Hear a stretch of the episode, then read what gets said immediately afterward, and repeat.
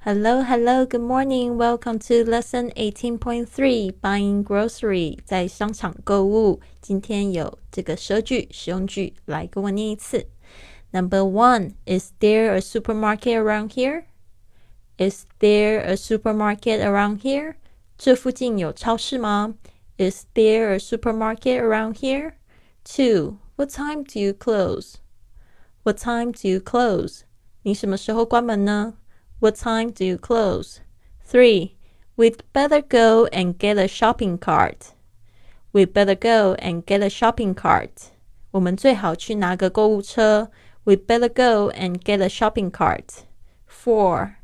Do you carry sanitary pads? Do you carry sanitary pads? 你们有卖卫生棉吗? Do you carry sanitary pads? 5. Where can I find the shampoos? Where can I find the shampoos? 我在哪里能找到洗发精呢？Where can I find the shampoos? Six. Which aisle can I find the toothbrushes in? Which aisle can I find the toothbrushes in? 哪个走道可以找到牙刷呢？Which aisle can I find the toothbrushes in? Seven. It's cheaper to buy beer by the case. It's cheaper to buy beer by the case. 卖啤酒论箱买比较便宜。It's cheaper to buy beer by the case. Eight. This is sold by weight.